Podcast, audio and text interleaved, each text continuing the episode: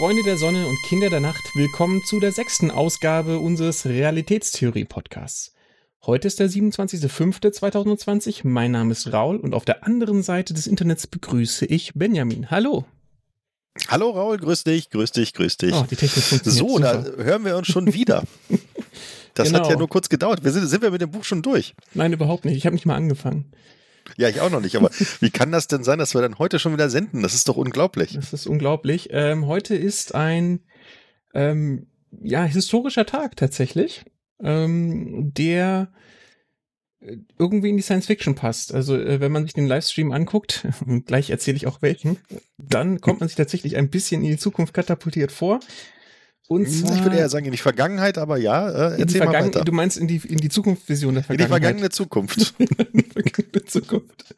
Ähm, heute ist die Crew Demo 2. Das heißt, heute werden tatsächlich Menschen in der Dragon-Kapsel, der Crew Dragon, ähm, zur ISS geschickt oder sollen geschickt werden. Äh, wir sind jetzt gerade für die Synchronisation, falls jemand das sich dann im Nachhinein noch äh, mit dem Live-Feed anhören möchte. Ich bin gerade bei T minus 32 Minuten und 8, 7, 6, 5 Sekunden. Ähm, ich weiß nicht, wie es bei dir gerade aussieht.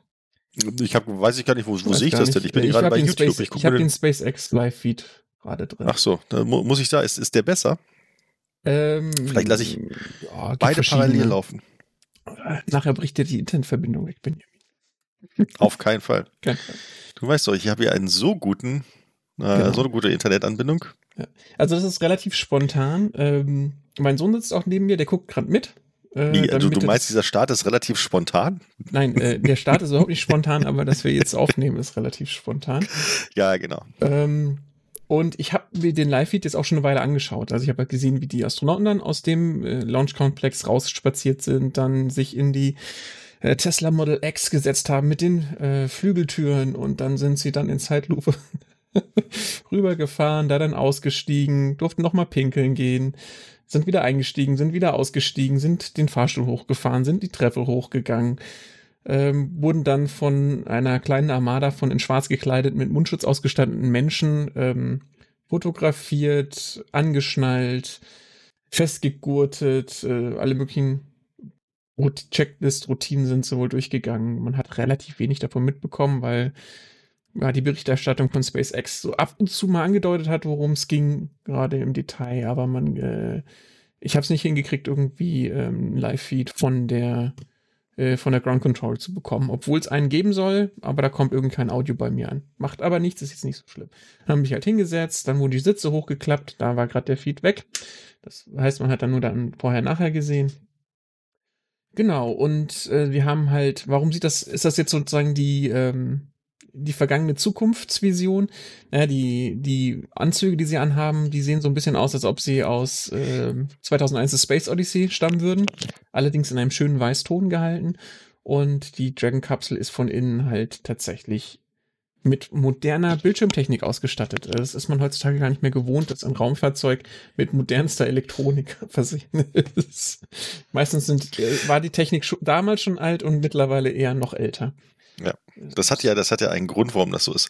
Nee, aber ganz kurz nochmal zum Design zurückzukommen. Ich Mhm. glaube, das haben wir auch so ein bisschen äh, Elon Musk äh, zu äh, verdanken oder Ja. er verschuldet das Ganze.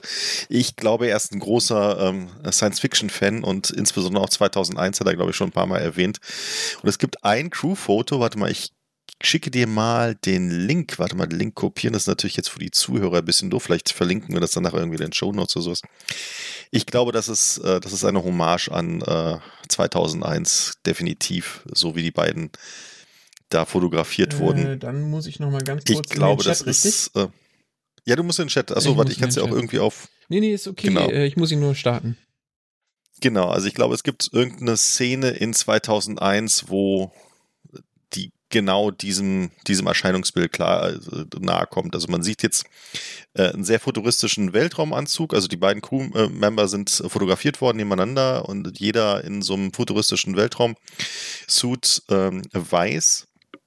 und äh, ein Helm, der eigentlich nicht mehr an so einen typischen Astronautenhelm erinnert, sondern eher an so einen Nee, man kann eigentlich nur 2001 sagen. Also wenn man sich den Film 2001 anguckt oder die, die Suits, die sie dort getragen Ich fand, die sahen haben, immer nach Fröschen aus, als ich die als Kind gesehen habe, den Film. Ja, also so ein bisschen, ja, Wie also sagen wir der so, ist natürlich, in, in stilisiert äh, Helm. nein, also das, äh, ganz so schlimm ist es nicht. Aber äh, wie gesagt, also sehr steril, sehr weiß, Mhm. sehr, sehr sauber, sehr glatt. Und auch das Raumschiff, wie du schon angedeutet hast, ist natürlich von innen drin sehr aufgeräumt mittlerweile und äh, von diesen alten Knöpfen und von dieser alten, ähm, naja, ähm, Luftfahrttechnologie sieht man eigentlich gar nichts mehr. Also die, Ja. die, die Apollo-Kapsel, die war ja voller Knöpfe und voller komischer Schalter, die man eigentlich aus der Luftfahrt so kannte. Ähm, warum ist das so, dass man äh, diese alte Technologie dort gefunden, äh, dr drin verbaut hatte? Naja, das liegt sicherlich daran, dass äh, die Entwicklung von so einem Raumschiff sehr lange dauert. Also das Space Shuttle, äh, ich weiß gar nicht, wie lang der Entwicklungsprozess war, aber der war bestimmt zehn Jahre oder sowas. Ich glaube, da hat man schon während der Apollo-Mission zumindest theoretisch drüber nachgedacht, wie man das danach weiterführt. Und der Jungfernflug war, Raul, sag's mir, 79, 81? Weiß ich gar 81 nicht. haben sie jetzt häufiger erwähnt. Ja, das kann sein, dass der Jungfernflug Ja. 81 war. Ähm, damals das erste ähm, Raumschiff, was den Jungfernflug äh, mit einer Crew äh, absolviert hat. Das Spaceship, äh, das Space Shuttle wurde vorher nicht getestet. Also nicht autonom getestet, sondern man hat es gleich Mhm. quasi mit Piloten äh, losgeschickt. Weil man einfach darauf vertraut hat, dass das schon ganz gut gehen würde. Und das hat ja auch eigentlich ganz gut funktioniert. Ähm, genau, ähm, nochmal auf die Technologie zurückzukommen. Ne, das ist natürlich so, dass man natürlich nur erprobte Technologie benutzen möchte. Ähm, und erprobte Technologie heißt in dem Fall auch, dass sie, ähm, dass sie zum Beispiel auch weltraumfit sein muss. Also das heißt, die Rechner, die man verwendet, also wenn man irgendwelche elektronischen Schaltkreise verwendet, dann müssen die auch ähm, der kosmischen Strahlung ähm, standhalten. Und deswegen sind in den, in den naja, in den ganzen Weltraummissionen, die wir so kennen, eigentlich immer die Technologie von vorvorgestern drin. Also insbesondere was die Rechenpower angeht oder die Rechner, die ja verbaut sind, wo man da halt wirklich sehr gut abgestandene Produkte verwendet hat, wo man halt äh, sehr gut äh, alle Fehler ausmerzen konnte Ja. und von denen man Mhm. weiß, dass die halt äh, sehr robust sind, auch gegenüber Aber das ist Weltraumstrahlung. das Schöne bei SpaceX, da sie einen Launch-Provider und einen Satellitenentwicklungs, ähm, ähm, ja, Satellitenentwicklung in sich vereinen, sind die ziemlich fit, was diese Technik angeht. Ja. Ähm, und ich glaube, die werden da jetzt auch nicht mit aufhören. Also es ist, es ist häufig, ist es, also es ist nicht so, als ob moderne Prozessoren nicht im Weltall funktionieren würden.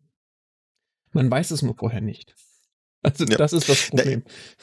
Und, Ich glaube, da fand auch so ein kleiner Paradigmenwechsel statt, dass man, ähm, dass diese, diese Art und Weise, wie man früher Raumfahrt betrieben hat, ähm, die wurde jetzt quasi von SpaceX und anderen äh, privaten Betreibern, wurde jetzt so ein bisschen abgelöst und Mhm. äh, man geht jetzt ganz neue Wege. Ja. Und äh, ja, ist, in, zumindest in Bezug auf SpaceX ist man ja auch relativ erfolgreich damit. Ähm, äh, zum einen kommerziell erfolgreich, ähm, was natürlich sehr schwierig ist mit Weltraumfahrt und zum anderen auch was Technologieentwicklungen angeht. Also zum Beispiel, ähm, ähm, dass man zum Beispiel die Unterstufe von diesen Raketen wiederverwenden kann, weil sie halt autonom wieder zur Erde zurückfliegen und dann dort Also- landen, ähm, Ja. ist eine Sache, die war vorher nicht dran zu denken, würde ich sagen. ja, das ist eine super Überleitung zu dem Paper, das ich rausgesucht habe. Benjamin. Ah, perfekt, Raul. Perfekt. Als ob wir uns abgesprochen hätten. Nein. Ähm, ich habe, ich bin irgendwann mal über ein Paper gestolpert. Das stammt tatsächlich ähm, von Wissenschaftlern des Deutschen Zentrums für Luft- und Raumfahrt und äh, aus dem Jahr 2002. Also deswegen wurde ich dann so hellhörig, weil der Titel, der würde dich sehr interessieren. Äh, Comparative Study of Kerosene and Methane Propellant Engines for Reusable Liquid Booster Stages. Also, Mhm. äh, was heißt das übersetzt? Ähm, vergleichende Studie für Kerosin und Methan-Treibstoff, äh, ja, Motoren, also, oder Triebwerke, äh, für die wiederverwendbare Flüssigtreibstoff, äh, oder, äh, ja, Booster Stages, ähm, Einheiten, wie auch immer man das nennen möchte. Genau. Ähm, also das, was SpaceX jetzt tut mit Kerosin, also das, was wir heute hier sehen, ist ein Kerosin-basiertes System. Ähm, und es ist reusable und natürlich mit Flüssigtreibstoff, also flüssiger Sauerstoff und flüssiges Kerosin. Ähm, Ja. Aber das, was äh, SpaceX gerade auch entwickelt und wofür sie den schwierigsten Teil tatsächlich schon haben, nämlich äh, das Triebwerk. Ja? Also das, das momentan, jetzt haben wir Merlin Engines, wie der Zauberer. Und ähm, für das nächste System, das sie entwickeln, haben sie dann sogenannte Raptor Engines, wie der Dinosaurier. Ähm, die sollen dann mit Methan laufen. Die, die, die Motoren, also die äh, Triebwerke selber funktionieren schon. Ich fand es nur witzig, dass ein Paper beides also im Prinzip das komplette aktuelle Programm von SpaceX bisher abbildet, äh, auch wenn die technischen Details dann nicht, nicht im Detail mit übereinstimmen. Es war äh, von 2002 und da ging es halt darum, erstmal festzustellen, ähm, wie ist es denn jetzt eigentlich mit der Ariane 5? Weil die Ariane 5, muss man wissen, die verwendet Feststoffbooster, die sind ja bescheiden in der Wiederverwendbarkeit. Ähm, und ja. das kon also ich glaube, äh, in dem Paper wird auch explizit gesagt, okay, wir wollen jetzt diese Wiederverwertbarkeit und sowas, da wollen wir jetzt nicht die Lanze für brechen. Ähm, wir nehmen das einfach mal hin, dass, das, dass wir das so tun wollen. Es geht jetzt nicht darum, ob das besser oder schlechter ist. Ähm, ich nehme an, da wollen sie keine Diskussion anfangen. Ich nehme an, ich nehme wirklich an, zu dem Zeitpunkt war es extrem umstritten, dieses Thema. Ist jetzt aber nur meine, meine private Vermutung. Äh, äh, zu dem Zeitpunkt hatte ich definitiv noch nichts mit äh, mit der detaillierten Raumfahrt zu tun. Ich habe noch nicht mal studiert, nicht mal angefangen zu studieren zu dem Zeitpunkt. So lange ist es her. Ähm, jedenfalls vergleichen sie die Motoren und interessant ist, dass sie halt auf die, äh, dass, dass sie feststellen, dass der spezifische Impuls ähm, für, für Kerosin und Methan, der ist ähnlich hoch. Äh, und was ist spezifischer Impuls? Das muss ich jetzt tatsächlich nochmal erklären. Ich schiel, schiel ab und zu immer nochmal auf die, auf das T-. Wir haben noch ein bisschen Zeit. Ähm, spezifischer Impuls äh, ist so eine Art Maß dafür, wie effizient so ein, so, so ein Raketentriebwerk ist. Man muss sich ja das so vorstellen, äh, die Rakete, das sieht man jetzt auch, wenn man den Livestream sieht, dieses, das eigentliche Raumschiff, die Dragon-Kapsel, die sitzt ganz oben auf der Rakete drauf und unten drunter sind Meter und Meter und Meter Treibstofftanks und Raketentriebwerke. Und zwar sehr, sehr viele davon. Also Meter. Also wirklich ein riesen, riesen, riesen, ja, Stab. Im Prinzip so eine Art Turm, auf dem dann oben drauf äh, gefühlt ein sehr, sehr, sehr kleines äh, Objekt drauf sitzt. Und das liegt daran, dass man sehr viel Treibstoff benötigt, um in den, er äh, um in den Orbit zu bekommen, äh, Orbit zu kommen, weil man ja sich irgendwo ran abstoßen muss. In dem Fall stößt man sich nur an dem Treibstoff ab. So. Ähm, und jetzt ist der Witz der, ist, wahrscheinlich ist es dann in den alten, wenn man von Hand noch rechnen musste, am Anfang der Raumfahrt war das der Fall, da hatte man nicht so viel Computerpower zur Verfügung, ähm, ist es geschickter, das Ganze in sogenannten spezifischen Impuls auszudrücken. Der ist kurz gesagt das, wenn ich, ähm, wenn ich ein Triebwerk habe, warum geht es, beziehungsweise einen bestimmten Treibstoff, das hängt auch vom Treibstoff ab, dann ähm, kann ich zum Beispiel, ich sag mal, äh, ein Kilogramm Treibstoff haben und ich habe ein kleines Triebwerk dran und da unten kommt der Treibstoff raus und das Triebwerk hat alle richtigen Eigenschaften und erzeugt diesen spezifischen Impuls im Fall von Kerosin 311,3 Sekunden. Dann könnte dieses Triebwerk mit dem kleinen Tank dran 311,3 Sekunden gerade so die Gravitation ausgleichen, bevor der Treibstoff ausgeht und dann fällt halt alles runter. Das ist jetzt sehr idealisiert, weil der Treibstofftank wiegt natürlich nichts und das Triebwerk wiegt nichts. Ne? Also ähm, die kommen dann meistens noch dazu. Aber das ist so eine Eigenschaft des Treibstoffs in Kombination mit dem Triebwerk. Also ähm, chemisch ist irgendwann Schluss. Es gibt dann eine ganz wirklich dann eine Obergrenze, aber der, ähm, das Triebwerk macht auch noch einen großen Teil davon aus. Jedenfalls Methan hat kann 10 Sekunden länger brennen äh, bei gleichem Gewicht. Das bedeutet das letztendlich. Und äh, das würde einem erstmal nicht so viel bringen, deswegen gibt man eigentlich noch mehr Schub, also man erzeugt dann noch, äh, noch mehr Kraft, um das Ganze dann anzuheben. Oh ja, jetzt dampft es schön. Ähm, das heißt, sie sind, haben tatsächlich betankt. Die haben vorhin noch ein bisschen äh, sich, waren sich nicht ganz sicher, ob sie tanken können, weil es war zu nass. Ähm, können wir gleich noch drüber diskutieren. Jedenfalls, äh, man füllt es äh, ein, auch das Kerosin und den flüssigen Sauerstoff. Und dann wird das hier verbrannt. Äh, wenn ich das richtig sehe, ist es ein geschlossener Verbrennungskreislauf, weil ich keinen äh, Abgas, Abgasstrahl von den Turbopumpen hier sehen kann. Ähm, das heißt, der müsste relativ effizient sein. Und ja, am Ende sind sie, kommen sie auf den Trichter hier. Es macht jetzt keinen großen Unterschied. Methan ist ein Tick besser vom, vom, von den technischen Spezifikationen her. Es lässt sich aber nicht so gut, äh, nicht so dicht speichern, deswegen muss der Tank größer sein ähm, und man kommt bei einem größeren Gerätschaft raus. Und das Ganze an der Ariane 5 ähm, kommen sie ungefähr bei gleich, äh, gleicher Qualität an. Ähm, deswegen ist es auch irgendwie logisch, dass die Methanrakete von SpaceX jetzt größer sein muss. Ja, da ist die Dichte weniger groß Das heißt, sie können eine, Ja. brauchen eine größere Rakete, haben dann, dann ein besseres Oberflächen- oder Windanström zu Volumenverhältnis und dann kann man Methan besser nutzen. Methan hat noch ein paar andere Vorteile. Methan ist einfach sauberer. Also in Kerosin, das ist ja, das, das ist im Prinzip noch längerkettig als Benzin. Irgendwo zwischen, es müsste irgendwo zwischen Diesel und Benzin sein, oder? Äh, Das weißt du ja, besser ich glaube, das ist so gut wie Diesel. Das ist, glaube ich, Ja. ähm, Diesel etwas Genau. sauberer. Und dann ist da halt irgendwie irgendwelche Verbindungen meistens noch drin, weil die Aufreinigung nicht perfekt ist oder vielleicht Schwefel oder irgendwelche anderen Sachen, ähm, die dann die, äh, die dann das Triebwerk angreifen. Und Methan hat halt gerade bei der Wiederverwertbarkeit den Vorteil, dass das halt sehr, sehr sauber ist. Es ist ja gasförmig und wenn man es dann kondensiert, dann kann kondensiert nur aus dem Gas was raus. Das ist wie Wasser destillieren, da kann man sehr hohe Einheitsgrade erzielen. Das heißt, Ja. ähm, das ist sozusagen der technische Vorteil vom Methan. Sonst nehmen die sich nicht so viel. Ja, Genau. und Methan ließe sich künstlich herstellen. Oder nicht? Äh, beziehungsweise Methan ist, also es lässt sich künstlich herstellen, Kerosin im Prinzip auch, aber schwieriger. Ja, gut, aber sehr viel schwieriger. Also, Genau. ne, Methan, Methan kriegt man mit dem Chemiebaukasten vom Sohnemann noch hin und äh, Kerosin wird's ganz schwierig. Für Methan kann man im Zweifelsfall eine Kuhherde hinzuziehen und äh, bei Kerosin klappt das nicht. Ja. Ja. genau. So viel zu So, dem kleinen Paper. Warum Ähm, nehmen die denn überhaupt Kerosin? Ich dachte, die fliegen alle mit Wasserstoff. Ja, Wasserstoff ist noch, Wasserstoff, Wasserstoff ist noch schlimmer, was das, äh, was das Dichteverhältnis angeht. Also muss es noch kälter machen, damit es überhaupt flüssig wird. Oder du brauchst einen extrem hohen, dru- hochbedruckten Tank, der dann wieder schwer wird. Ähm, genau, und bei Kerosin, das ist von sich auch schon mal flüssig. Und Sauerstoff muss Genau. man zwar auch flüssig machen, weil der ist offensichtlich normalerweise gasförmig, wenn wir ihn atmen. Aber ähm, das ist bei einer deutlich, also der ist deutlich wärmer als flüssiger Wasserstoff. Äh, auch wenn, Ja. wenn wir das alles nicht als warm bezeichnen würden, wenn wir das jetzt äh, vor uns hätten. Aber Ja, das das, Problem macht dann ist- doch einen Riesenunterschied. Würde man flüssigen Wasserstoff in der ersten Stufe nehmen, müsste die erste Stufe sehr groß werden. Und die erste Stufe hat halt äh, gegenüber den anderen Stufen noch eine andere Funktion. Sie muss nicht nur ähm, einen Tank darstellen, sondern auch die äh, große Stützmasse. Ne? Also sie muss ja quasi die restliche Rakete tragen. Und je größer ich dann diese Stufe machen muss, desto mehr Stützmasse brauche ich natürlich und irgendwann wird das Verhältnis dann wieder schlechter.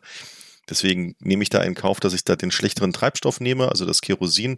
Aber dafür kann ich die erste Stufe, äh, den Tank etwas kleiner dimensionieren und ähm, somit die ganze Rakete etwas kompakter und äh, gestauchter ähm, konstruieren. Und die ähm, äh, zweite Stufe ist dann, ich weiß nicht jetzt, wie es bei der, bei der Falcon ist. Ähm, bei der Saturn war es so, dass die äh, oberen Stufen, also die zweite und die dritte Stufe, dann jeweils mit äh, flüssigem Wasserstoff und flüssigem Sauerstoff betrieben wurden. Da hat man den, äh, da war der höhere spe spezifische Impuls dieses Trieb, äh, dieses Treibstoffgemischs war da von Vorteil gegenüber dem Kerosin. Mhm. Ähm, eine Sache hatte ich noch nachgeguckt, weil die Raptor Engines, die sind sehr, sehr speziell. Ich glaube, das nennt sich Full Flow Combustion Engine. Das Nagel mich jetzt nicht drauf fest. Auf jeden Fall ist, ach nee, Closed äh, kommt auch noch irgendwo rein. Äh, zu viele Worte. Ich, hätte ich jetzt ablesen müssen. Ähm, das bedeutet letztendlich, dass, äh, dass sie so aufgebaut sind, dass wirklich aller Treibstoff in den Schubverbrennungsprozess genutzt wird. So, und jetzt. ähm, Das heißt also, die Turbopumpen werden quasi, ähm, es wird quasi intern in den Turbopumpen verbrannt und dieses verbrannte Gemisch geht dann nochmal in die Brennkammer. Genau. Also dieses vorverbrannte Gemisch. Der, der, das, der Witz bei dem ist jetzt sozusagen, dass die Sauerstoffseite, ähm, also die Turbo, es gibt zwei Turbopumpen äh, und die eine wird Sauerstoff äh, mit viel Sauerstoff und die andere mit viel Treibstoff verbrannt. Ja. Und, und die, die viel Treibstoff verbrennt, die ist auf der Treibstoff-Turbopumpenseite und die mit viel Sauerstoff auf der Sauerstoff-Turbopumpenseite. Und das scheint einfach deswegen interessant zu sein, weil man dann Dichtungsprobleme umgehen kann. Weil dann die Sauerstoff stark ähm, verbrennt, also mit Überschuss an Sauerstoff verbrennende Turbopumpe, ähm, hat dann nach dem Verbrennungsprozess entweder halt verbrannte Produkte, die nichts mehr tun, oder Sauerstoff. Und wenn dann ein bisschen was davon rüberlecken sollte in den Sauerstoff oder ein bisschen Sauerstoff da reinlecken sollte, macht es keinen großen Unterschied mehr. Ja. Ähm, wenn er aber Treibstoff wäre, dann könnte der Treibstoff in den Sauerstoff kommen oder Sauerstoff in Treibstoff und hat man irgendwo Verbrennungsprozesse, wo man sie eigentlich gar nicht haben will. Insofern ist das dann ähm, Genau, worüber sprechen wir, wenn wir über Turbopumpen sprechen? Ähm, das ist ähm, vielleicht nicht so ganz bekannt. Ähm, man hat ja, also dieses Triebwerk besteht aus mehreren äh, Sachen. Also man braucht auf der einen Seite natürlich einen Treibstofftank. Ähm, das ist relativ simpel. Das sind im Endeffekt, naja, Vorratstanks, wo der Treibstoff drin ist. Dann gibt es natürlich das Triebwerk. Da wird der Treibstoff verbrannt, aber der Treibstoff muss natürlich auch irgendwie von dem Tank ins Triebwerk kommen. Und äh, man braucht relativ hohen Treibstofffluss und ähm, man nimmt da bei großen Raketen halt äh, Pumpen sogenannte Turbopumpen und die haben nicht gerade wenig Leistung. Also ich glaube bei der bei der Saturn 5 haben wir uns das doch mal angeguckt. Da waren äh, die Turbopumpen der ersten Stufe, glaube ich, insgesamt kam auf einem Gigawatt äh, Spitzenleistung. Ja, also hier in dem ähm, hier, in den, hier in den Beispielrechnungen sind es es ist in Megawatt angegeben. 87 Megawatt, die eine hier hat 87 Megawatt, die hier mhm. hat 59 Megawatt, Ab und zu ist noch so eine kleine Vorpumpe da, die hat dann nur ein knappes Megawatt. Also ja, äh, da reden wir von ordentlichen Leistungen. Äh, genau. Zum Vergleich, ein Megawatt sind 1000 kW, sind ungefähr 1300, 1400 PS. Ja, also naja, oder um auf die Saturn zurückzukommen, ein Gigawatt, ja. das ist die elektrische Ausgangsleistung eines Atomkraftwerkes. Ähm, das, diese Leistung muss allein aufgewandt werden. Genau, muss allein aufgewandt werden, um den Treibstoff zu transportieren. Ähm, die Energie wird auch wieder aus der Treibstoffverbrennung äh, gewonnen. Mhm. Also es gibt dann quasi so einen kleinen, äh, so einen kleinen Bypass, der dann verbrennt, beziehungsweise was Raul gerade erzählt hat, kann man das Ganze auch geschickter gestalten, so dass man quasi in dem Treibstofffluss selbst noch eine Verbrennung anregt. Ähm, das ist, glaube ich, eine russische Technologie ähm, die das das Sagen erste Mal, so, es ist wohl, Triebwerk die Russen haben es als erste hinbekommen und zurück, ich, ich ne, sage jetzt mal Gerüchten zufolge, weil ich habe es nur in einem YouTube-Video gesehen, dem ich allerdings relativ viel Zutrauen schenke, ähm, haben die Amerikaner, bis sie dieses Antriebssystem gesehen haben, nicht geglaubt, dass es technisch überhaupt möglich ist. Ja, aber die Russen haben schon 20 Jahre vorher theoretisch ja, Aber geflogen ist noch keines davon. Mit anderen Worten, der Raptor Engine hat jetzt schon ein Novum, hat 150 Meter zurückgelegt. Achso, übrigens soll der dann äh, etwas mehr als in dem Paper hier dann irgendwann wohl 380 Sekunden erreichen. Das okay. wäre schon enorm. Also, äh, ich weiß nicht, habe ich hier die Tabelle noch? Also, da oben. Äh, da haben wir es hier, ich reden sie von 350 Sekunden im Vakuum, 348,3. Wir haben aber halt das komplette System, also nicht den Raptor Engine, den gab es damals noch nicht. Ja. Ähm, sondern ich meine, das Triebwerk mit dem äh, höchsten spezifischen Impuls ist das, ist das Vulcan 2 Triebwerk, oder? Mir war so, als ob es das äh, die, mit 430 Sekunden das vom Space Shuttle ist. Und ich weiß, ja, ich das weiß. Das kann auch sein, ja. Das heißt Aber irgendwie, halt. ähm, ja. Eine RP1, nee, das RP1 ist von der Saturn, glaube ich, ich weiß nicht, oder RP2 ist das, glaube ich, vom Space Shuttle, wobei die, glaube ich, gar nicht so ein großes Unterschied sind. Ähm, die ähm, Haupttriebwerke von der Saturn 5 sind quasi identisch mit dem vom Space Shuttle, nur dass das Space Shuttle noch ein bisschen weiterentwickelt wurde. Ja. Ja, komm, ich dann lass uns jetzt mal uns über den eigentlichen Start unterhalten. Jetzt haben wir genug Paper vorher noch mal reingeschmissen. Ja.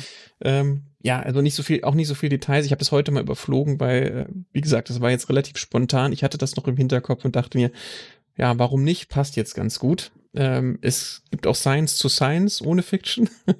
Verrückt.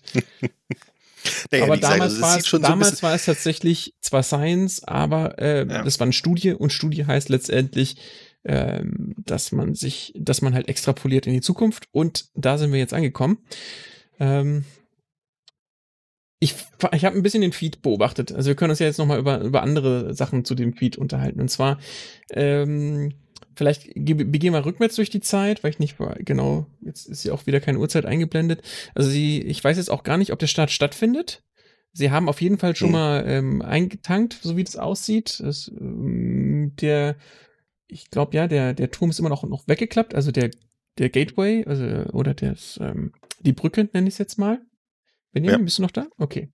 Ich bin noch da, und, ich bin noch da, ja, ja. Ähm, sie waren sich ein bisschen unsicher, es hat nämlich ge leicht genieselt vorher. Und äh, da hatte ich auch Tim Dodd, den Everyday Astronaut, kurz äh, den Stream reingeguckt und der meinte, ja, das ist, äh, das ist ein Problem, weil logischerweise, wenn man hier hochkalte Gase verfüllt und hochkalte, beziehungsweise hochkalte Flüssigkeiten verfüllt und die Rakete von außen nass ist, ähm, dann wird das Wasser halt festfrieren und das ist nicht so besonders gut. Ähm, das kann zu unvorhergesehenen Zwischenfällen führen und das ist jetzt das alles nur das, was sie nicht wollen. Ne? Ja. Ähm, also heute kann natürlich noch einiges schiefgehen. Ähm, das wurde sehr, sehr ausgiebig getestet, deswegen gehe ich eigentlich nicht davon aus, dass jetzt irgendwas schiefgehen wird. Aber das, äh, die Gefahr ist immer noch ein bisschen dabei. Was, was, genau. was denkst du denn, was die Moderatoren als häufigstes genannt haben, warum das ein historischer Moment ist, Benjamin? Äh, weil die Amerikaner wieder im Weltall sind? Ich habe keine Ahnung. Trau, die waren ist, doch die ganze äh, Zeit im Weltall, Benjamin. Ja, ja, weil sie, weil sie jetzt wieder selbstständig äh, ins Weltall fliegen können. Genau. Also es, es war immer, oh, das ist ein historischer Moment, weil ähm, Amerikaner von amerikanischem Boden aus jetzt endlich wieder ins Weltall fliegen und das seit acht Jahren ungefähr. oder neun. Also das ist ja. das, was die Amerikaner bewegt. Ne? Ich denke mir dann, ja, okay, willkommen in unserer Welt. Ähm, wir starten von, wir haben, sind noch nie von uns aus gestartet irgendwo hin. Außer ja gut, es macht auch keinen Sinn aus es macht auch keinen Sinn aus Europa zu starten. Ja. Also nur sehr, ähm, sehr selten. Genau, aber ähm, das äh, ja, das ja, das stimmt, genau. Ähm, jedenfalls äh, fand ich das interessant. Ich, ich, ähm, dass, dass das im Vordergrund steht. Aber ganz ehrlich, ist, wenn, wenn das jetzt alles klappt, gibt es ein paar Sachen, die heute zum ersten Mal passieren und die dann halt auch entsprechend Geschichte schreiben. Ne? Also es ist jetzt, zum einen ist es das erste Mal, dass eine, und ich würde sagen wirklich zu 100% private Raumfahrt, äh, Agent, äh, nicht Agentur, äh, äh, Raumfahrtfirma sowas ja. bewerkstelligt. Mit eigenem Booster, mit eigener zweiter Stufe und mit eigenem Raumschiff. Oder mit eigener Raumfähre, ja. wie auch immer es nennen will. Also es ist ja wirklich alles SpaceX, was da dran ist. Das, äh, ich bin mir nicht mal sicher, ob das bei dem Boeing Starliner der Fall wäre. Ich glaube, die haben dann eine Atlas irgendwas Rakete. Das muss ich, das war jetzt geraten. Ja, ähm, ich meine auch, dass die mit einer Atlas zumindest. Und ähm, die gehört, glaube ich, auch nicht Boeing, oder? Die war da von der aber da bin ich mir nicht ganz sicher. Das ist halt. Das die Atlas, ist das nicht North, Northrop Grumman? Keine Ahnung, wie die ausgesprochen ja, werden. Äh, ist das sind doch die Fall, alten das sind alte, alte, alte Konstrukte und ich meine, das ja. ist jetzt überhaupt nicht verwerflich, dass sie das so machen, aber das hier ist halt wirklich ein Produkt aus einem Haus. Von, ja. von oben bis unten komplett. Also nur das Launchpad das stammt jetzt von der quasi das Apple-Produkt der Raumfahrt. Stimmt. Alles aus einer Hand, mhm. aufeinander abgestimmt. Nee, was auch interessant ist, äh, das ist quasi das, die erste Raumschiffentwicklung äh, seit 40 Jahren. Ja, also genau. wir hatten, wir hatten ja in, den, äh, in dem 20. Jahrhundert, also quasi zum Zeitpunkt der, äh, naja, der des, des, äh, der ersten Raumfahrt, äh, ne, also 60er Jahre, 70er Jahre, da gab es die ganzen Entwicklungen und wie gesagt, Jungfernflug der, des Space Shuttles irgendwie in den 80er Jahren, Anfang der 80er Jahre und das war's. Seitdem ist, wurde kein bemanntes Raumschiff. Ne? Hm? Der, der, eine Astronaut, der, der, vordere von beiden, der ist etwas nervös, ja. der wurstelt da mit seinem Fingerablage rum. Ja, nicht, dass, ich habe schon die ganze Zeit vermutet, jetzt die Ruhe selbst wäre, wenn ich da drin sitzen würde. Ich überlege, ich habe schon die ganze Zeit überlegt, dass nicht, dass da vielleicht irgendwie verborgene Knöpfe drunter sind oder sowas, aber nein, nee. also sie sind beide mit da mit den Händen ganz schön am Ich glaube, die haben einfach nichts sowas. mehr zu tun. Das ist natürlich gemein. Ja. Die sind, die sind, äh, die sind halt, ähm, das habe ich jetzt nicht erwähnt, die sind ein bisschen früher eingestiegen, als sie, als das geplant war. Das heißt, sie waren einfach schneller fertig. Die müssen einfach auf Toilette beide. Die sind doch gerade eben, also vor anderthalb Stunden schon. Genau, ähm, was und was auch jetzt heute auch wieder sehr spannend sein wird, ist, ähm, es kann sein, dass die erste Stufe halt recycelt wird, dass äh, die Dragon-Kapsel, dass die nochmal fliegt. Das heißt, mhm. dass, so wie man das hier sieht, von, vom Volumen her, ich würde mal sagen, 80 Prozent dieses Vehikels wiederverwertbar sind. Ja. Ähm, und damit ist es deutlich, deutlich, deutlich, deutlich, deutlich wiederverwertbarer als zum Beispiel das Space Shuttle. Weil man darf nicht vergessen, dass am Space Shuttle, ähm, naja, so, so komische Tanks dran wagen, die viel, viel größer waren als das eigentliche Space Shuttle ähm, und die, ohne die das Space Shuttle halt nirgendwo hingekommen wäre. Ähm, und das ist auch wieder. Ähm, ja, wobei die Tanks waren halt auch wirklich nur Tanks, ne? Also ich meine, da war wirklich nicht, nichts drin, da waren keine Turbopumpen drin. Ähm, das waren wirklich nur äh, ja, stupide Tank Tanks. Nur, der, der, Tank war nur Tank. Ähm, das Refurbishment für den von dem Space Shuttle war halt relativ aufwendig. Das kommt ja. jetzt, also im Prinzip ist es hier jetzt sauber getrennt. Das Space Shuttle war im Prinzip so eine Art Lastwagen fürs All. Und ja. ähm, vom Konzept her sehr charmant. Also ich finde es immer noch total cool, dieses Gefährt.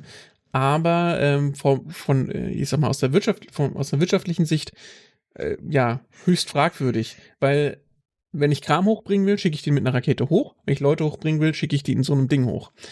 Ähm, ja. Das ist deutlich günstiger und wahrscheinlich auch sicherer, weil ich die, also das, die, das Space Shuttle ist einfach, wenn man sich jetzt vorstellen würde, das Space Shuttle würde da oben drauf kleben, das gäbe ein sehr, sehr interessantes Bild. Das wäre gigantisch mhm. groß gegenüber dieser Kapsel. Ähm, ja. Und trotzdem passen in die Kapsel hier jetzt, so in der jetzigen Ausbaustufe, wie sie da drin sitzen, vier Leute bequem rein. Ich glaube, es würden sogar bis zu sieben reinpassen, habe ich mal gehört, aber das dann wird es wahrscheinlich eng. Pierre reibt immer noch diese Fingerablagen. Die sind, sind auf jeden Fall super. ich habe äh, letztens auf äh, so einer Veranstaltung gesehen, ein kleines Modell von dem gesehen, die haben jetzt wohl auch eine Toilette da drin. Mhm. Also eine Apollo-Kapsel hatten sie ja keine, keine Toilette. Mhm. Die mussten das äh, anders machen. Äh, Im Space Shuttle gab es eine Toilette und hier gibt es jetzt auch eine Toilette. Ja. Ähm, ja, auf jeden Fall die Wiederverwertbarkeit von diesem System ist, ist um Längen höher. Ähm, und auch, äh, auch fast genauso erprobt, also zumindest der, der Hauptbooster natürlich. Genau. Ja, ich meine, sagen wir mal so, der Hauptbooster, der ist ja schon häufiger wiederverwendet worden als die, als die Booster-Raketen vom Space Shuttle zum Beispiel. Also die haben sie ja auch wiederverwendet. Mhm. Äh, aber ich glaube, das ähm, war erstens sehr aufwendig und zweitens hatten sie eine, eine sehr hohe Rate von defekten äh, Boosterstufen ähm, und ähm, das äh, Recyceln war halt sehr, sehr aufwendig. Ich glaube, zum Schluss haben sie das sogar, glaube ich, sein lassen. Es kann sogar sein, dass sie es sogar nach, mhm. der, nach dem Challenger und Unglück äh, sein lassen haben, ähm, wo ja äh, ein Dichtungsring am Booster wohl ausschlaggebend war für dieses Unglück. Also nicht, dass das was mit dem Recycling zu tun hat, aber ähm, wie gesagt, äh, man hat sich dann darauf berufen, dass, ähm, dass man nach, die Konstruktion anscheinend äh, dann doch ein bisschen anders macht, so dass man, äh, dass man aufs Recyceln verzichtet. Und, äh, so, jetzt wird es langsam spannend. Wir sind müssten jetzt bei T-2 sein. Ich mache mal einen Ton wieder ein bisschen im Hintergrund an. Ja, ja, ich, ich muss auch wirklich sagen, ich kriege nichts vom mit vom Stream, ähm, von dem, was sie sagen. Ich habe keine Ahnung, was sie sagen. So.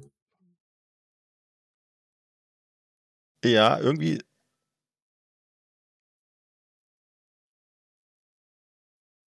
Ich, ich muss jetzt mal ein bisschen zuhören. Du hörst nichts, ja. oder? Ja. Nee, ich höre auch zu. Okay. Das klingt nicht gut. Ja, es sieht nach Betankung aus, ne? Nee, nee, andersrum. Ach so. Ja, ja, wir brechen ab. Benjamin. Okay. Sie brechen ab. Gut. Ähm, also sie, wir haben jetzt die ganze Zeit nicht zugehört. Ähm, hm. sie entladen wohl wieder den Treibstoff ähm, und äh, wenn der Treibstoff dann raus ist, dann wollen sie sie wieder rausholen dann würde ich fast vorschlagen, wir gucken uns das noch an, wie sie dann wieder aussteigen. Ja. Ähm, und wir schneiden dann ein, wir machen dann einen, einen kurzen Schnitt und machen ja. einfach dann spontan weiter, wenn es dann tatsächlich relevant wird. Ja, gut, sagen wir mal so, bitter, äh, ne? wir, ja. wir, wir sollten natürlich auch so, so ein bisschen darauf achten, wann es denn weitergeht. Also wenn die sagen, wir machen jetzt in vier Stunden weiter, dann weiß ich nicht, ob ich noch dabei bin. Ja. Okay.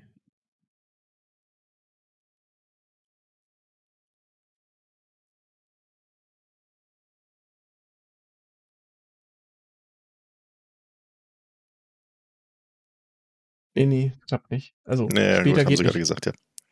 Genau. Also sie haben nur ein relativ kleines Zeitfenster. Ja. Und ähm,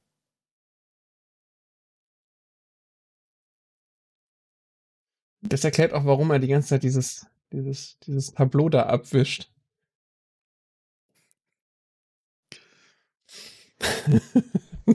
so, was haben sie gesagt um 8 Uhr morgens äh, oder sowas morgen oder so, ne? Oh, heute. Äh, ja, 8, 8 Uhr morgens in East Time, was ist das? Wir denn? haben jetzt 4, 4 Uhr Nachmittag, das ist bei uns am frühen Nachmittag. Genau. Also da, da heißt es, es ist quasi das nächste Zeitfenster, wo sie es starten könnten. Äh, das weiß ich nicht. Ähm, Haben sie, hat er eben, glaube ich, gerade gesagt. Ja, okay. Also ich hatte verstanden, dass er heute Morgen um 8, aber äh, Weather Scrub. Ja, jetzt, jetzt danke, dass ihr es jetzt einblendet. ich habe mich schon gewundert, wo bleibt denn jetzt der Countdown? wo ist der jetzt hin? So. Also, passiert nichts mehr, Johannes. Du kannst ins Bett gehen. Klappt nicht. Das Wetter passt nicht. Okay. Ähm, ja, aber das, dann können wir nochmal angucken, wie sie aussteigen. Mal sehen, wie das, wie das jetzt abläuft. Da bin ja. ich mal gespannt. Und äh, das hatten sie auch vorher erzählt. Also das eine ist das Betanken, dass es halt nicht regnet. Das andere ist, dass natürlich die, die, es keine Windböen geben darf oben. Und das, das letzte ist, dass sie tatsächlich den kompletten Fluchtplan im Auge behalten müssen. Das heißt, dass die jetzt nicht irgendwie gerade, ja, wilde, raue See haben dürfen, dass falls sie dann über der See sozusagen notwassern müssen, ähm, dass sie dann auch eingesammelt werden können und ich gerade kein Boot fahren kann, weil einfach der Wellengang zu hoch ist, solche Sachen. So. Ja, jetzt erzählt einer der Astronauten was. Samstag hat er gerade gesagt. Mhm. Okay.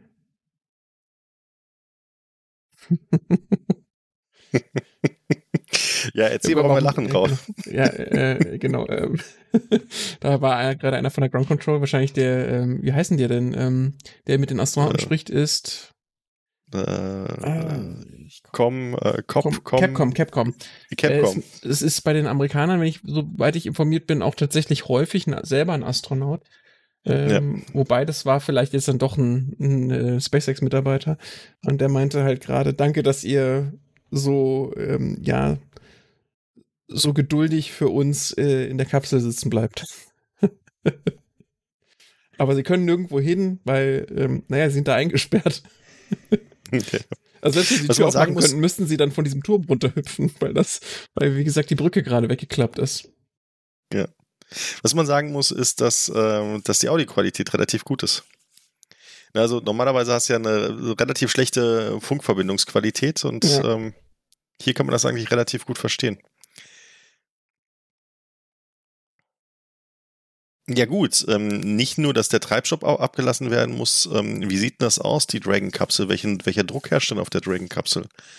Haben die Atmosphäre? ISS haben die, hätte ich jetzt äh, gesagt. Und ISS, ISS also Atmosphäre. Atmosphäre ja. ne? Hm. Okay, dann haben sie damit keine Probleme. Hm.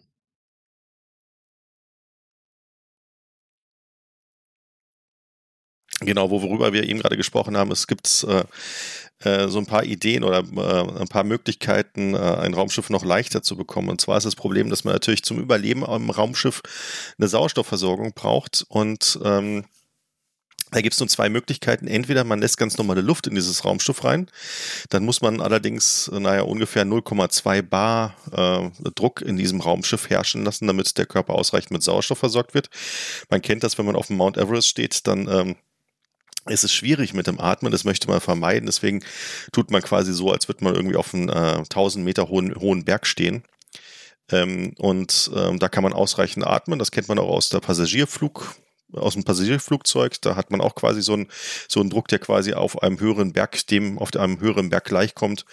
Und äh, das führt dazu, dass man das äh, Flugzeug bzw. das Raumschiff nicht ganz so stabil bauen muss, weil man äh, nicht so einen hohen Druck braucht und dass die Leute ganz normal atmen können. Bei dem ja. Apollo-Raumschiff hat man es gemacht, dass man, ähm, da hat man den Druck noch weiter gesenkt auf 0,2 bar. Dadurch konnte das Apollo-Raumschiff noch ein bisschen leichter werden. Das führt allerdings dazu, dass der äh, normale, also dass der Sauerstoffpartialdruck nicht ausreicht, um den Körper ausreichend mit Sauerstoff zu versorgen. Deswegen hat man da eine pure Sauerstoffatmosphäre verwendet. Ähm, das hat ein paar Nachteile, ähm, auch zusätzlich noch. Und ein anderer Nachteil ist natürlich, dass man dann auch nicht sofort die Luke öffnen kann, ähm, wenn man dort einen Unterdruck drin hat in dieser Kapsel, mhm. sondern da muss man natürlich so ein bisschen aufpassen, dass man den Druck erst ausgleicht. Und ein anderes Problem ist natürlich, dass man die Leute auch erstmal wieder an den atmosphärischen Druck gewöhnen muss. Das heißt, man muss sie erstmal wieder ähm, na, so rum nicht. Äh, muss man Stickstoff atmen lassen? Nee, das nicht. Andersrum muss man so ein bisschen. Nee, doch, kommt Druck dazu. Weiß ich gar nicht. Nee, Stickstoff haben sie abgeatmet. Nee, also das, das ist kein großes Problem. Also sie müssten eigentlich dann relativ schnell sich an die Atmosphäre anpassen können. Und falls, falls es euch interessiert, warum ausgerechnet 200 Millibar, ähm, da kann ich die Folge 3 von der Realitätstheorie, die dreischänzige Kettenpeitsche empfehlen. Da geht es um Terraforming und äh, da habe ich ein Paper ausgebuddelt, wo diese Grenzen des, dessen, was ein menschlicher Organismus mitmachen kann, drinstehen. Und diese 200 Millibar sind kein großer Zufall. Ja. ja also, da konnte man auch nicht runtergehen. Das äh, war dann nicht, nicht, nicht möglich. Also man hätte vielleicht weniger Sauerstoff reinmachen können, aber hätte dann irgendwas anderes beimischen müssen. Genau.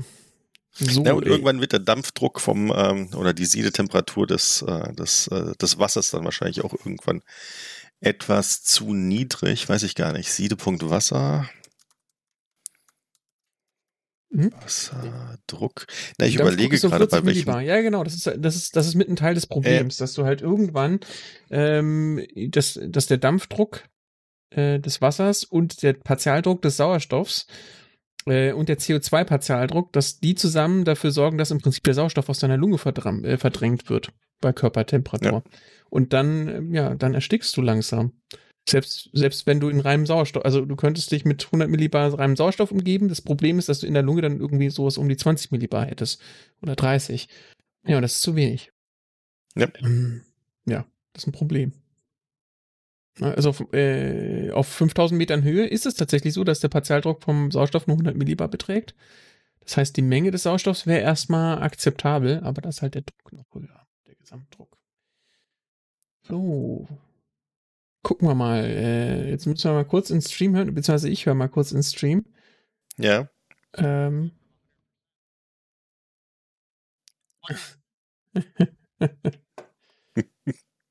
ja, Ah, das ist, das ist so ein lustiger Kerl. Der macht immer auch die Feeds mit, der alte Ingenieur da. Ich weiß gar nicht, wie der heißt. Aber den, den, den habe ich am liebsten bei den ganzen äh, Livecasts, die sie machen.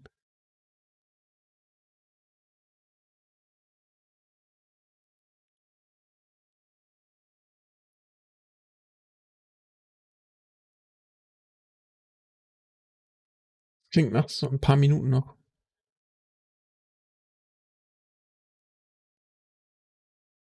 Hm, okay. So. Jetzt, jetzt kann man uns beim Zuhören zuhören. ja, ja. Kann man uns beim Schweigen zuhören. Ja, weiß nicht, äh, den, den, den Sound von dem Stream kriegen wir wahrscheinlich nicht reingemischt, ne? In, äh, Würde ich ungern machen, weil der hat ja garantiert ja, das auch irgendwelche noch. Urheberrechte. Ähm, also Jetzt mache ich mal hier den Ton wieder aus. Genau. Äh, ne? Komm, mach mal. Ja, jetzt geh mal wirklich aus. So. Ähm, mal gucken, was Tim dort gerade sagt. Äh, okay, er. Gut, er ist. Äh, er, er, er, er redet gerade darüber, wie toll doch äh, der Spaceflight ist. Also die Reise ja. ins Weltall. Und dass es halt technisch an der Grenze ist. Ja, ist halt noch nicht wie Flugzeugfliegen. Vor allen Dingen ja. beim ersten Testflug. Also, äh, also, so komisch das jetzt klingt, ich würde fast denken, dass selbst wenn es ein Flugzeug gewesen wäre, und zwar ein Prototyp, dann wäre das so ähnlich abgelaufen, auch bei dem Wetter. Ne? Also wenn man halt irgendwelche ähm, Parameter definiert hat, in, innerhalb derer das Ganze funktionieren darf, dann wird man auch beim Flug, beim, beim neuen Gerät halt immer äh, übervorsichtig sein und gerade in der Raumfahrt ne, durch die äh, Space Shuttle-Katastrophen hat sich halt gezeigt, dass diese Übervorsichtigkeit nur äh, mit, ja, ich sag mal, äh, im Ruhigen gelockert werden darf und nicht, äh, ich sag mal, auf Zuruf. Ähm, ja. Da, das war halt diese die Geschichte mit, äh, dass die zum Beispiel die Temperaturen haben nicht gestimmt. Und dann hat man ge gesagt, ja, aber wir sind doch schon so oft geflogen und es ist nie was schiefgegangen. Das machen wir jetzt einfach, ne?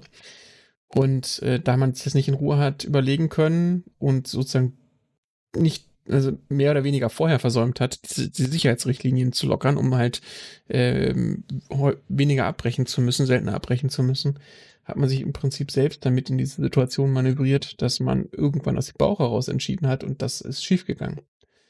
Und, ja, das äh, ist das wirklich, äh, das ist wirklich tragisch bei der Challenger-Katastrophe, dass man wirklich, dass da wirklich Ingenieure vor dem Flug gesagt haben, nee, genau dieser Dichtungsring, der wird versagen, da haben wir Probleme, das, äh, der wird mhm. die Temperatur nicht aushalten.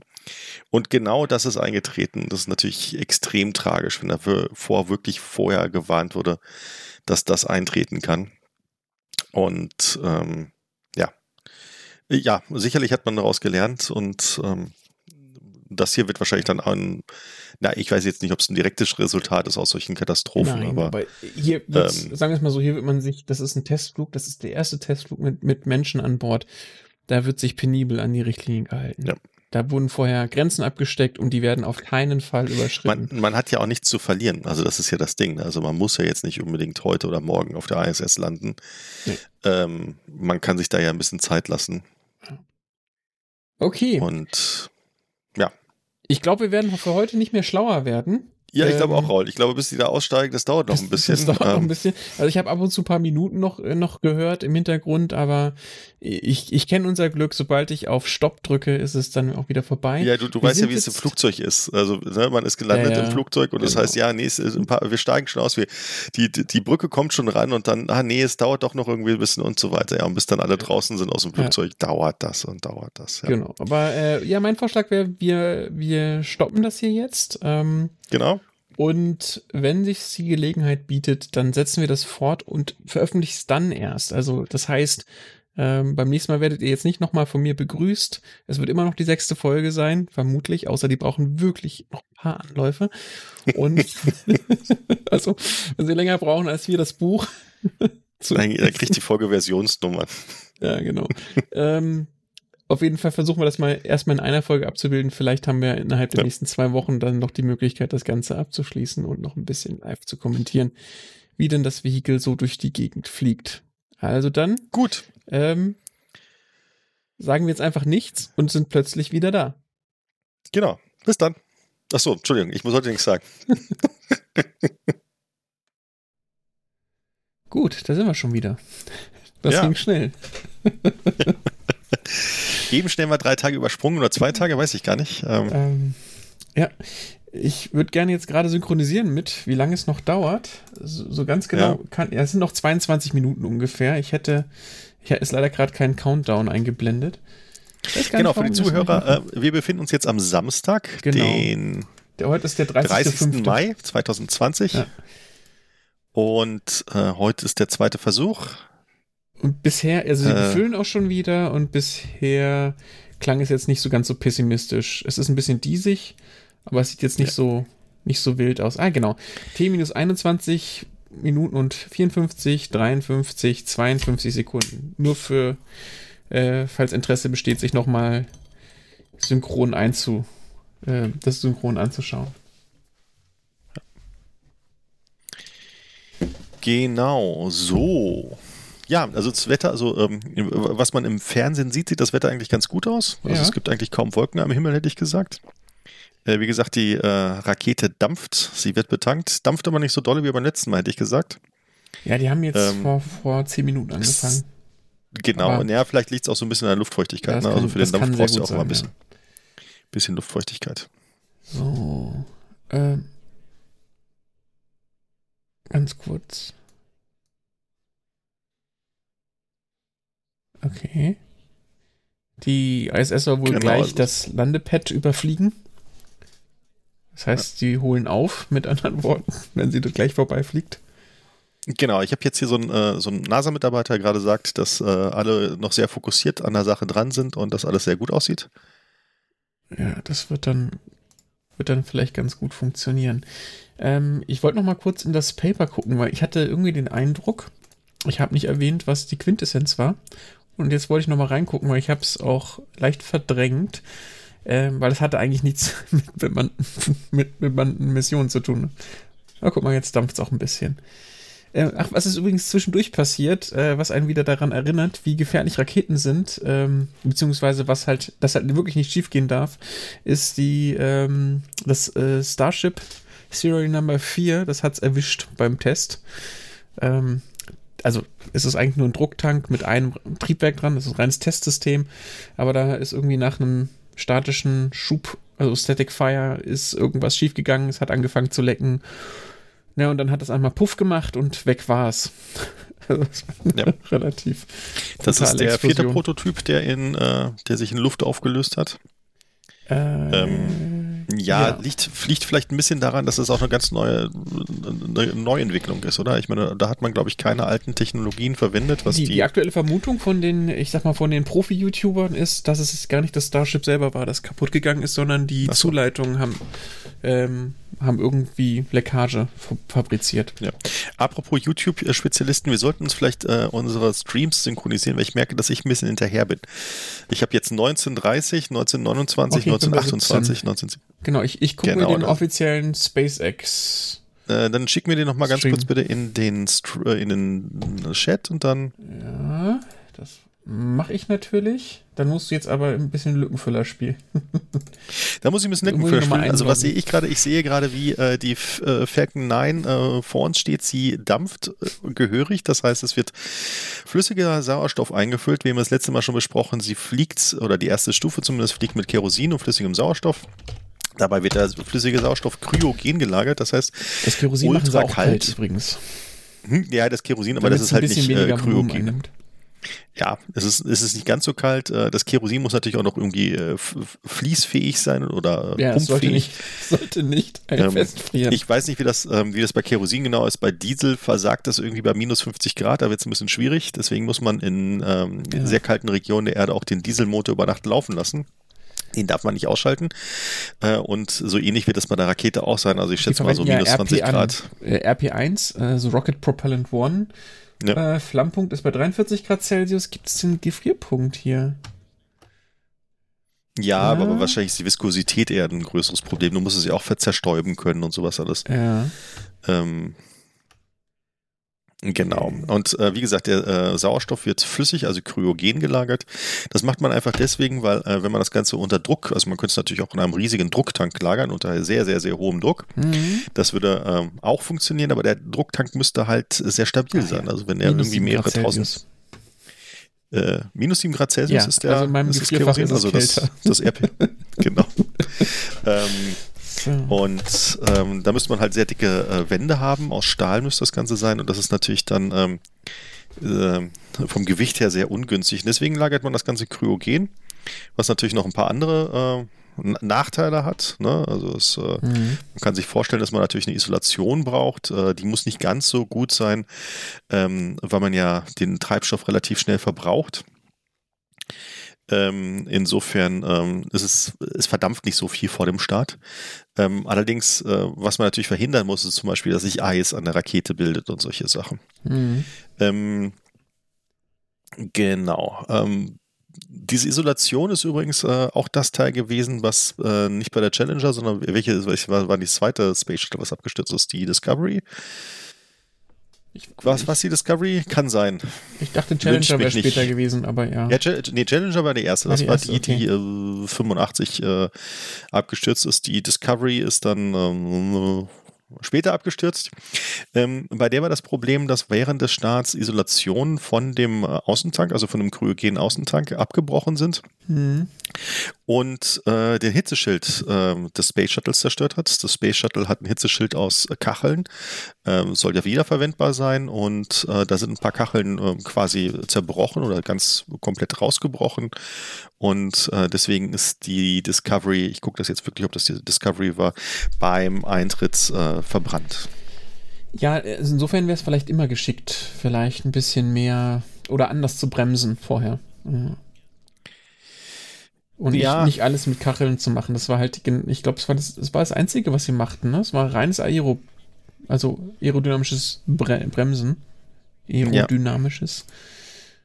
Okay, ich habe immer noch. Äh, ich nee, es war nicht die Discovery, es war. Ach, jetzt muss ich bei den Space Shuttle nachgucken. So. Ähm, ich reiche das nach. Ja, ähm, mhm. was man natürlich auch machen könnte, man könnte natürlich eine Kombination machen. Also wenn man aus, äh, super sicher gehen möchte, äh, könnte man natürlich auch erst unten Kacheln nehmen und darunter dann noch einen ablativen Hitzeschild für den Notfall. Weiß nicht, ob das technisch möglich ist. Es bringt natürlich äh, Gewichtsnachteile. Ich fürchte, ich fürchte, dass das Problem an Kacheln ist, sobald eine abgeht, dann blättert's. Weil dann hast du so starke Temperaturschwankungen plötzlich. Das ist ja ein extrem hoher Temperatur. Ja gut, deswegen, ne? wie gesagt, äh, danach ein äh, ablativer Hitzeschild, der dann quasi. Ja, aber der noch, würde dann ähm, alle, auch alle Kacheln in, in, den, in ihre Nachbarschaft dann halt wegpusten. Ja gut, aber das ist mir dann ja egal. Ja, also, okay, ne, wenn ich da rund einen kompletten ähm, mhm. redundanten, ablativen Hitzeschild habe, also Ich, ich habe mal gehört, man, könnt, man kann solche, man kann Kacheln sogar Freiform bauen mittlerweile, Benjamin. Ist, äh, ist die Columbia gewesen, die Columbia okay. gewesen.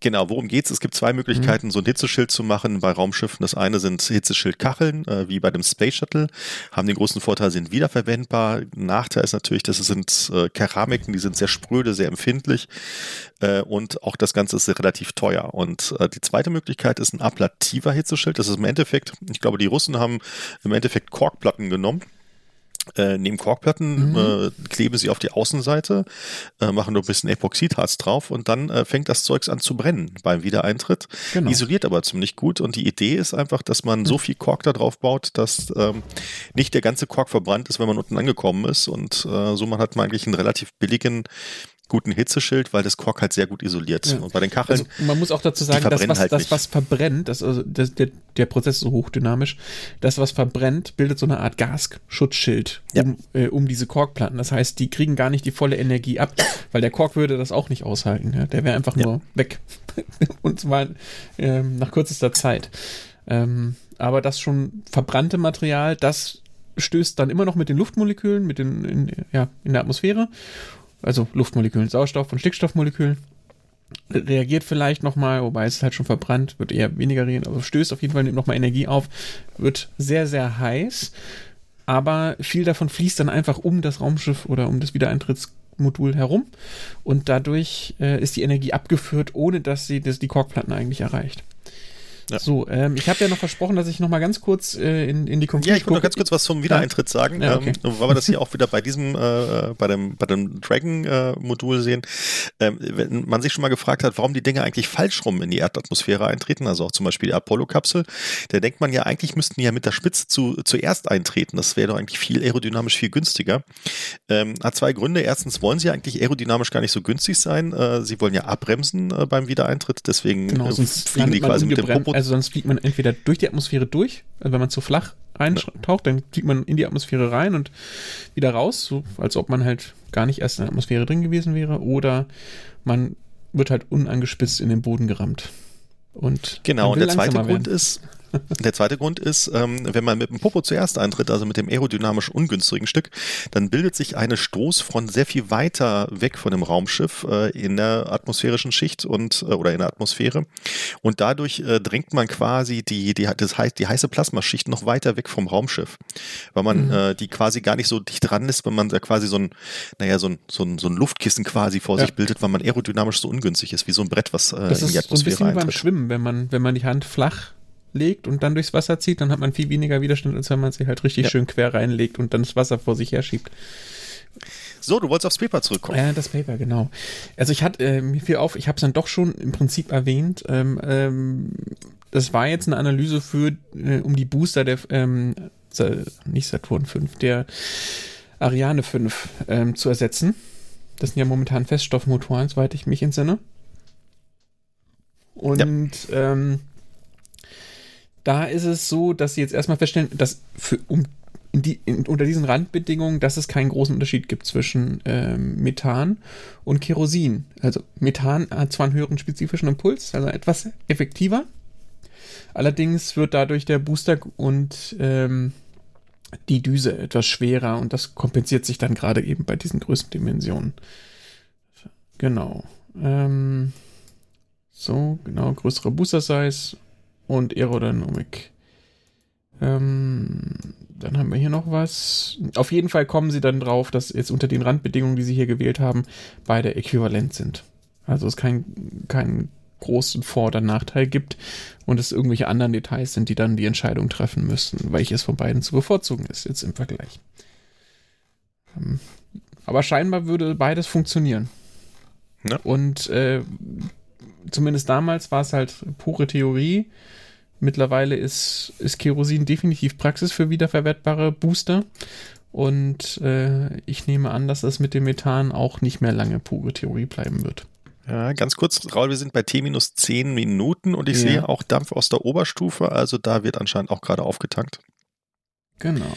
Also nicht nur die untere Stufe wurde aufgetankt, und sondern auch die zweite Stufe. schon wieder das Brett? Hat, nee, noch, noch ja, sie sind, fest. sie sind beide sehr nervös. Der eine reibt das Brett, der andere macht das Spielchen mit seinen Fingern. Ja.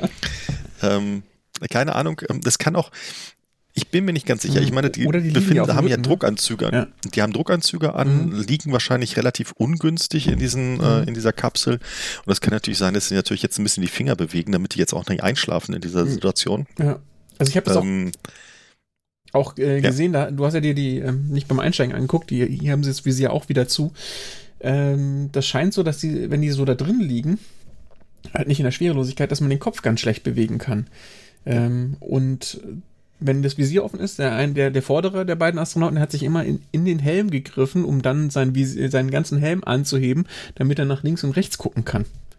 Also man ist Okay. da wohl relativ eingepfercht, so wie man da liegt. Und ja, es jetzt äh, sieht jetzt auch so aus, als hätten die jetzt nicht besonders viel Bewegungsfreiheit und wäre Genau. jede Bewegung sehr anstrengend. Und ähm, ich kann mir gut vorstellen, dass sobald da die Beschleunigung noch dazu kommt von der Rakete, dass du da im Prinzip einfach nur liegst und vielleicht noch die Hände Ja. bewegen kannst. Aber okay, wer wäre nicht nervös, wenn der jetzt gerade auf diesem Ding sitzen würde, ne? Ja. Also, es ist jetzt, ist jetzt ja nicht so, als ob sie die Hundertsten sind, die da, da hochfliegen, sondern sie sind die ersten zwei. Wobei, äh, von Neil Armstrong sagt man doch, behauptet man doch, dass er beim Start irgendwie einen Puls von äh, 69 hatte oder sowas. Der war anscheinend äh, nicht nervös. Ja. Vielleicht war er ein sehr, religiöser, sehr religiöser Mensch oder sowas. Da kann man sich ähm, das, das, Meinst er hat meditiert quasi? zum Beispiel. Ja, ich muss sagen, ich finde es wirklich sehr interessant, wie wenig in diesem Raumschiff drin ist. Ähm, die haben ja wirklich nur sehr wenige Knöpfe und äh, riesige Bildschirme. Ich, äh, wenn du überlegst, Ähm. ähm, wenn das, also wenn es so ist, wie es aussieht, ne, dann haben die ja extrem viel Masse allein dadurch eingespart, dass sie nicht diese ganzen Kupferkabel überall verlegen müssen. Wie man das in den Das kann 70ern sein. noch gemacht hat. Weil die Sojus Ich ist hoffe ja mal, super dass- eng. Ich hoffe mal, dass sie darauf geachtet haben, dass sie mit ihren äh, Handschuhen auch die Touchscreens bedienen können. Ja, ja. Das, ist- äh, das, ist, haben sie äh, darauf geachtet. Deswegen sind die Finger auch so schön schwarz.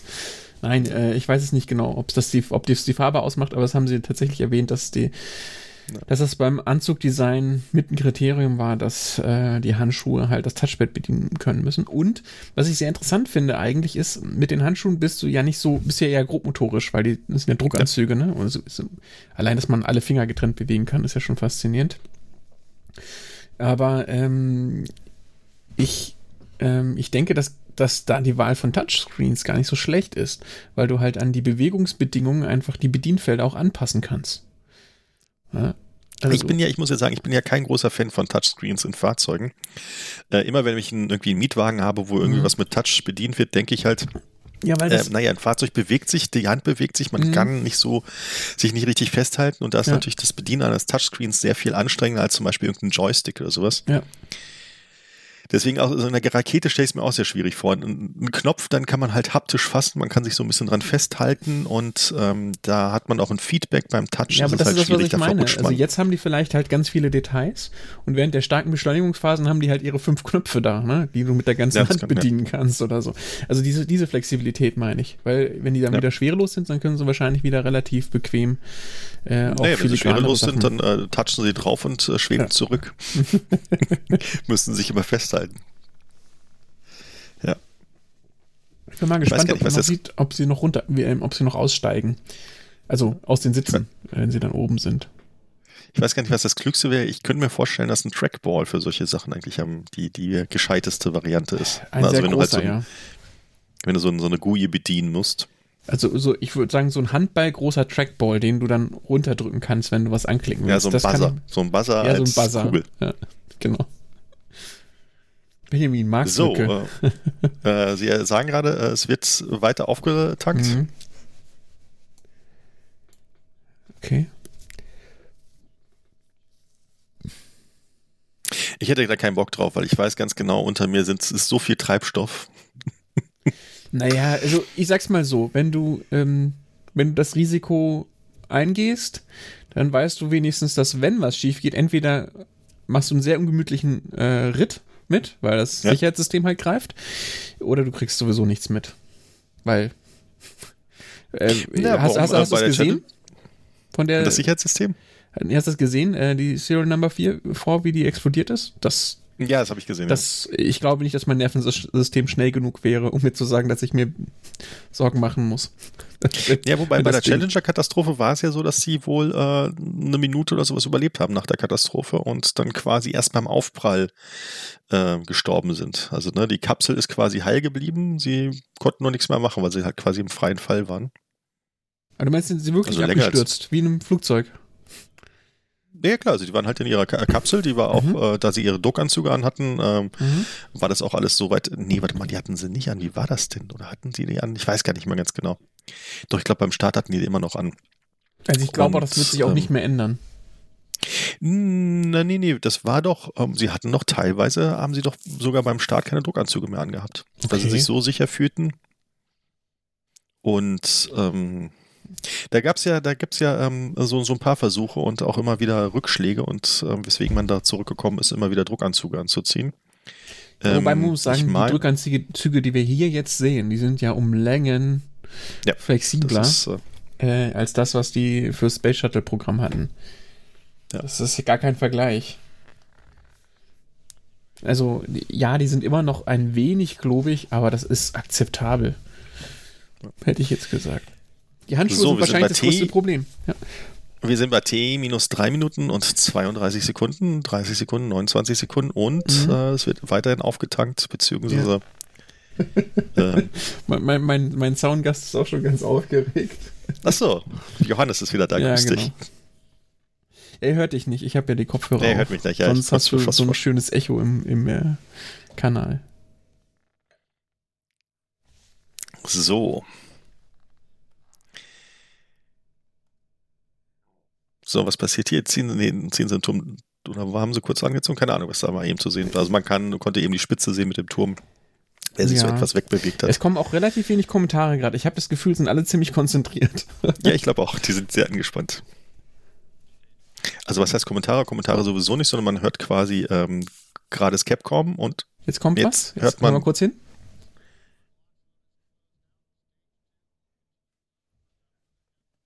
Okay. Also die erste Stufe hat einen Sauerstoff. Hm. Okay, und die zweite Stufe macht noch eine halbe Minute lang Sauerstoff und dann gibt es wohl ein kleines Puff, äh, weil sie die, ähm, die Zuleitung irgendwie halt frei pusten müssen. Und dann ist es vollgetankt. Also es ist, ist ja, wir sind äh, zwei Minuten vom Start und die Rakete ist noch nicht voll, auf, nicht voll aufgetankt. Das ja. ist just in time, würde ich sagen. Genau. Das ist, äh, um Treibstoff zu. Was war, Hup, was war das denn? Das sehe ich auch gerade. Das ist. Ähm, wirft da jemand Wasser, Wasser auf die Kamera? Ja. Aber es regnet gar nicht. Naja, das ist, ähm, haben Sie da vielleicht schon das, ähm, das Schallisolationssystem eingestartet? Also die äh, Meinst, umströmen so, ja quasi so den. Zwei Minuten vorher? Weiß nicht. Keine Ahnung. Also mhm. das Problem ist, dass äh, die Triebwerke natürlich sehr stark Schall emittieren und äh, bei der Saturn V war es auch so gewesen, dass sie so laut ist, dass sie sich quasi selbst zerstört, also riesige Vibrationen. Mhm. Und um das so ein bisschen zu dämpfen, äh, umspült man äh, den Startplatz mit Wasser, also quasi mhm. da, wo der Ab der Abgasstrahl einstrahlt. Mhm. Da wird Wasser eingespritzt, sehr viel und äh, dieses Wasser dämpft das Ganze und ähm, ja. das haben sie wohl anscheinend eben gerade angeschaltet, sehr früh. Also wir sind jetzt T minus eine Minute, 15 Sekunden. Jetzt, jetzt müsste ja die Gut, Betankung fertig sein, nachdem was er gerade gesagt hat. Jetzt sind alle leise. Also wir sind jetzt bei einer Minute neun und es ist nur noch Schweigen. Ja, die Jungs sind, äh, sie halten jetzt ihre Hände ein bisschen still. Die konzentrieren sich wahrscheinlich nur noch auf ihre Atmung. genau. Also wir sind jetzt bei T minus 50 Sekunden. Ja. So, es, äh, sie zeigen beide den Daumen nach beide oben. Daumen nach oben, ja. Sie sind beide äh, bereit, würde ich sagen.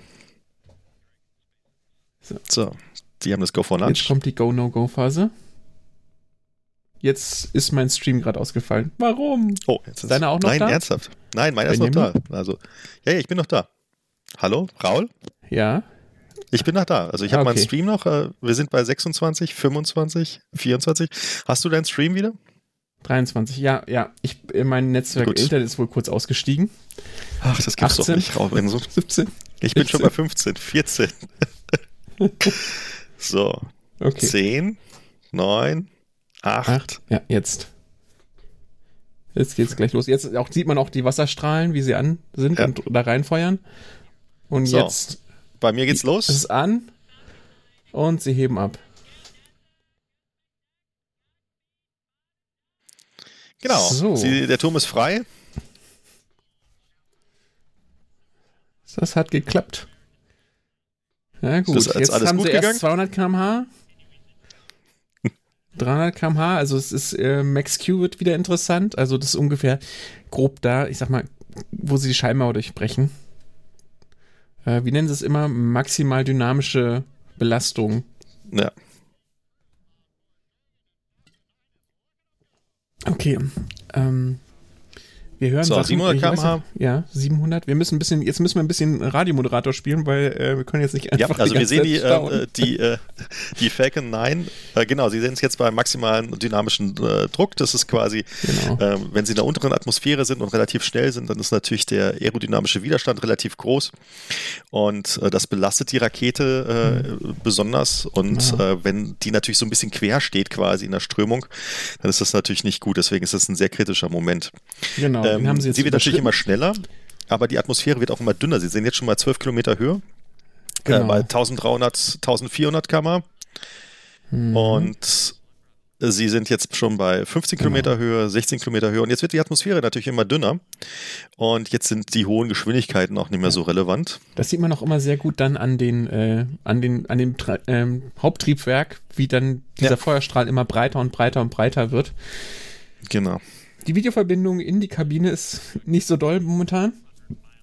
Ne, hast du eine Videoverbindung? Ich sehe nur von Nee, nee, draußen nee. die. Gerade eben mal ganz kurz was zu sehen. Achso. Da hat man nur gesehen, wie sie ein bisschen mit den Händen gestikulieren. Ähm, ich weiß nicht, wie die Funkverbindung gewährleistet wird. Ja. Normalerweise ha haben sie auch deutlich mehr Videomaterial, wenn sie Ja. äh, die normalen Dragon-Kapseln starten. So, jetzt- sie sind jetzt bei äh, 50 Kilometer Höhe fast. Genau. Gleich ist Miko. Und Okay, die Außenkamera funktioniert aber. ja, Ähm, also genau. Miko, was ist Miko? Heißt also kurz für Main Engine Cutoff. Dann mach- wird halt der erste Booster ausgeschaltet, abgetrennt und kurz danach wird dann ähm, die zweite Stufe gezündet. Bis jetzt alles gut. Das ist wieder ein kritischer Moment. Allerdings für die Falcon 9 natürlich jetzt was sehr Normales. Fast alltäglich. Jetzt ist er aus und sauber getrennt. Ja. So. Die zweite Stufe geht an. Ja. Und Zweite Stufe die brennt. Vakuum, die Vakuumstufe ist gezündet. Genau, jetzt sind sie auch auf 100 Kilometern Höhe, sind sie offiziell im Weltall. So, man sieht die beiden Jungs. Ähm, Mhm. Die sind immer noch relativ entspannt. Mhm. Jetzt sieht man auch gerade, dass die Beschleunigung nicht mehr so hoch ist. Ja. Ne, Also die Geschwindigkeit nimmt jetzt gerade relativ langsam zu. Ähm, ist jetzt halt so, dass der, der Tank wird jetzt immer leerer und leerer und leerer. Ähm, deswegen wird das gesamte Gefährt immer leichter und die Schubkraft des Triebwerks bleibt aber ungefähr konstant. Das heißt, es wird jetzt immer, die Beschleunigung nimmt jetzt immer weiter zu, bis dann wieder ausgeschaltet wird und ähm, wir haben jetzt ungefähr die Halbzeit, bis dann auch die zweite Stufe wieder deaktiviert wird. Das heißt, bis sie dann tatsächlich im Orbit sind.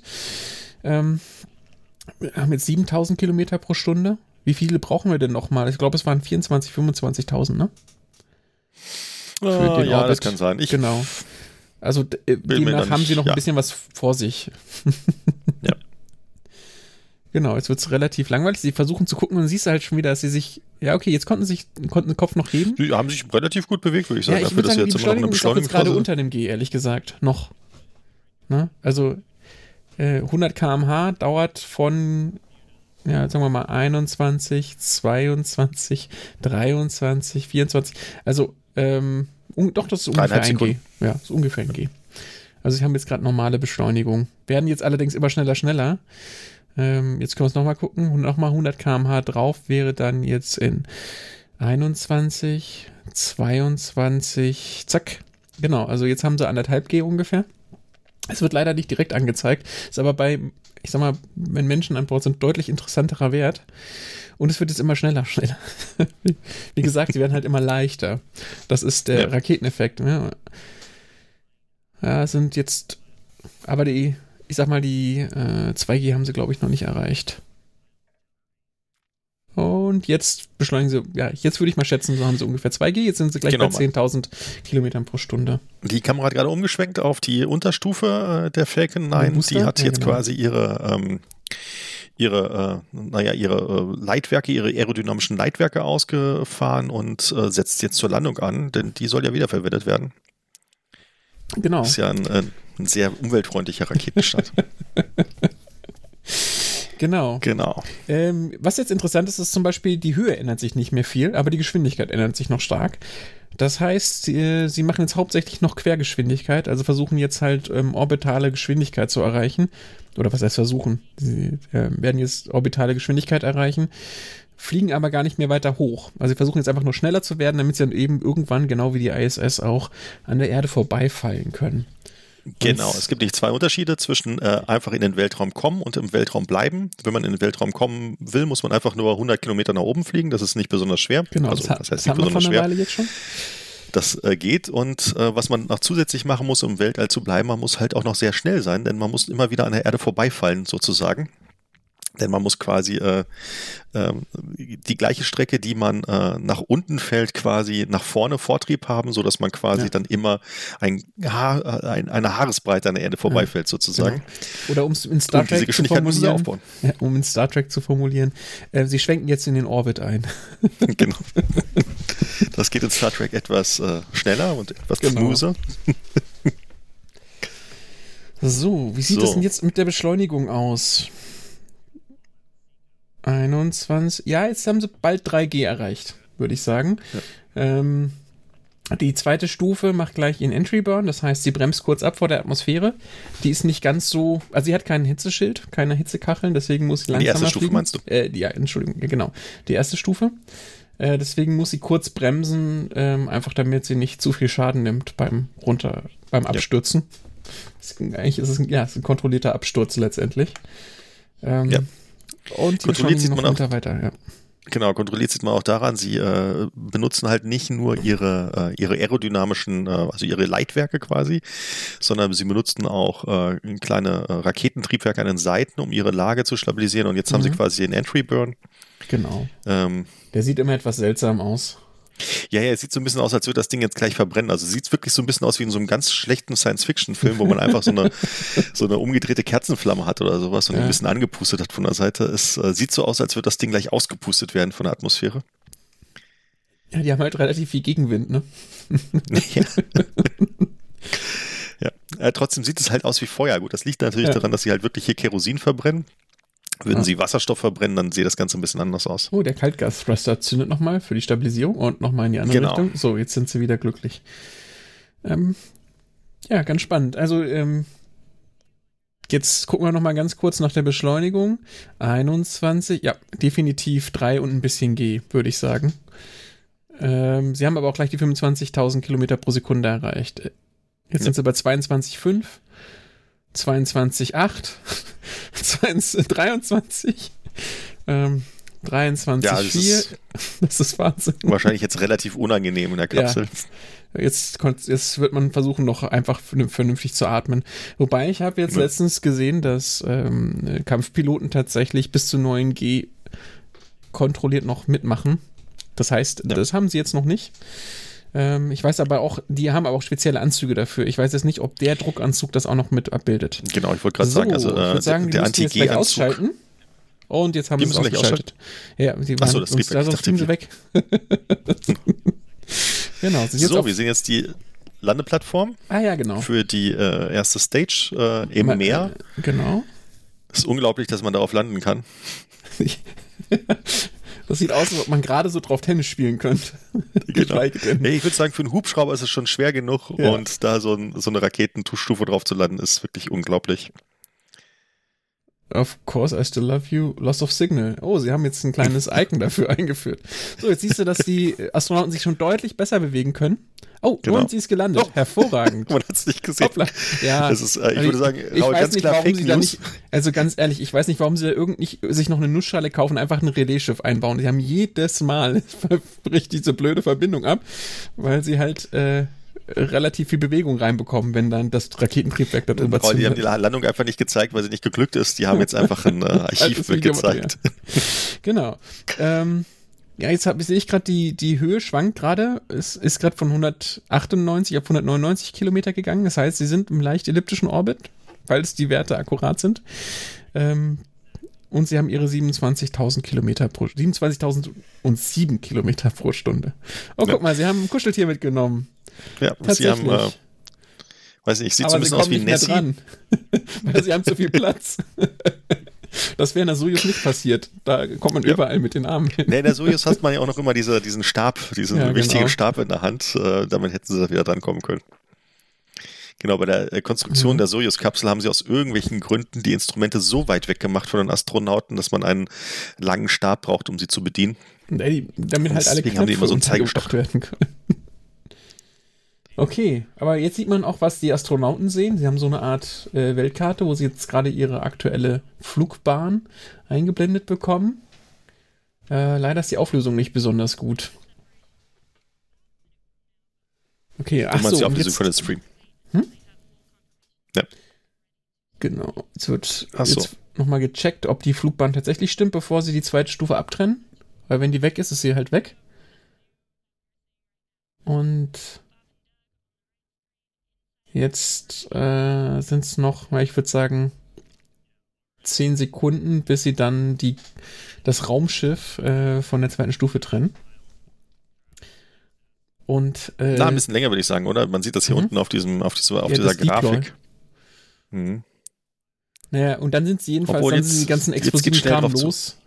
Ähm, ja. Außer halt ihre Draco Thruster also ihren, ihr Notfallsystem, das wahrscheinlich erst danach ausgeschaltet wird. Da bin ich jetzt mal gespannt. Ähm, Was tragen die denn für Stiefel? Sind das Gummistiefel? Sieht so ein bisschen ich aus. Ich weiß ne? es nicht. Es, es, sieht danach aus, aber ich kann es mir nicht vorstellen. Die werden zu, zu klobig. Und jetzt geht's gleich los. Und das, ja, okay. Verbindung ist unterbrochen und jetzt ah, fliegt. Jetzt wieder da. Da ist die Stufe das müsste so aussehen von der zweiten Stufe auf die Dragon-Kapsel. Ja, genau, das ist die Dragon-Kapsel. Die war jetzt quasi genau. dem, dem Popo der, der Dragon-Kapsel. Okay, das heißt, sie haben es schon mal geschafft. Super. Ja. Gut, wann kommen sie an auf der ISS? Morgen? Übermorgen? Ein paar Stunden waren es. 19 Stunden? Ich weiß es nicht. Aber das war für den ersten, fürs erste Zeitfenster. Das wird jetzt ein bisschen anders sein. So. Jetzt kriegen sie.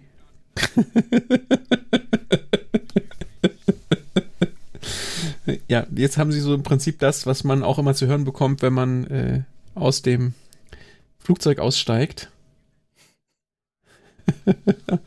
Muss sie antworten. Okay. Ja, jetzt, äh, jetzt wird noch ein bisschen gedankt und hin und her. Ja. Äh, ich hatte jetzt eigentlich gehofft, dass sie noch aufstehen. Na, gucken wir mal. Ja. Okay, also die, die Anzüge sind jetzt definitiv ein bisschen ähm, aufgebläht. Ja. Wobei sie ja wirklich, ich meine, sie haben wirklich einen Bar Druck auf der ISS. Das war. Ja. Nee, doch sind sie gar nicht. Also die, zumindest die Arme nicht. Interessant. Ja. Die drücken noch irgendwelche Knöpfe. Ach so, das. Okay. Das kann natürlich sein, dass sie den, die Anti-G, gut, jetzt brauchen sie natürlich keinen Anti-G-Anzug mehr, dass sie natürlich die Anti-G-Funktionalität über, über den Druck regulieren können, sie dass sie quasi in den Beinen einen anderen Druck herrschen lassen können als im Oberkörper. Oder vielleicht Aber hat er einfach so dicke ja. Waden. Die liegen doch. Vielleicht hat er so dicke Waden, Raul. Das kann natürlich auch sein, dass das er wirklich sehr muskulöse Waden hat. Oder vielleicht liegt es an der Fischaugenoptik der Kamera. Ja, das kann auch sehr gut sein. Das ist ein sehr ungünstiger Blick. Ja, wir auch eine ziemlich, ziemlich breite Schulter, finde ich, dafür, dass wir. ja, die Kameras sind wahrscheinlich sehr, sehr platzsparend installiert worden. Aber ja. ich frage mich, ob sie sie jetzt noch abschnallen. Okay, ach so, die Draco-Schubdüsen ähm, brauchen sie jetzt noch, um die Orbits anzupassen. Mhm. Aber warum haben wir, sehen wir die zweite Stufe noch? Ob ich die nochmal bremst? Wann die, äh, bei 200 Kilometern Höhe verglüht die von alleine. Okay.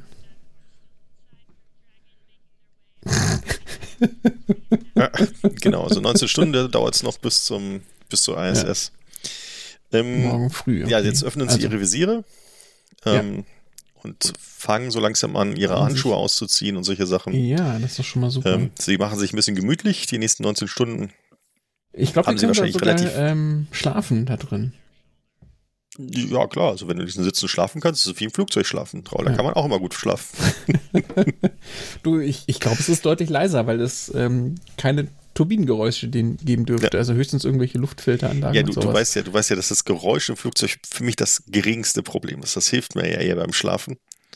Äh, ja, bei Schwerelosigkeit die, äh, sollte eigentlich auch sehr helfen, weil du immer ja. liegst. Meinst du, das könnte, das könnte äh, meine Abversion gegenüber Transatlantikflügen äh, Du meinst, Suborbitalflüge äh, sind für dich die Lösung? Genau, ich mache einfach, ich mache einfach Suborbitalflüge und kann endlich vernünftig schlafen. Das Problem ist nur, dass ich beim Suborbitalflug wahrscheinlich ähm, nicht schlaf, zum Schlafen komme, weil ich dann irgendwie nur zwei Stunden oder sowas unterwegs bin. Ja. Genau. Gut, Raul. Ich hätte gesagt, ja. das war's, ne? Ja, die, das läuft weiter, aber ich würde sagen, ähm, äh, den Podcast, den können wir hiermit tatsächlich abschließen. Äh, vielleicht hören ja. wir dann nochmal im Detail zu, was sie noch erzählen. Insofern vielen Dank fürs Zuhören. Wir sind jetzt bei, ich muss mal ganz kurz diesen Livestream stumm schalten, sonst werde ich noch wahnsinnig. Äh, ich habe immer noch so, ein, so, ein, so, eine Stimme im Ohr. Ähm, genau. Wir sind Dank bei einer Stunde Zuhören. 25 Minuten. Genau. Äh, ich habe eine Stunde 25 genau. Äh, wir haben im Prinzip fast zwei Raketenstarts in einer Folge. Sensationell. Genau. Und ähm, ja, dann bis zum nächsten Mal. Genau, bis zum nächsten Mal. Ich hoffe, es hat ein bisschen Spaß gemacht und ähm, weiß nicht, ähm, können wir ja wieder machen. Ne? Also wenn wieder ein interessanter Start ist oder sowas, ähm, der erste Mondflug oder sowas, jetzt demnächst irgendwie sowas, dann können wir das gerne wieder machen. Alles Insofern, klar. Raul, bis dann, ne? Ciao, ciao. Mach's gut. Ciao.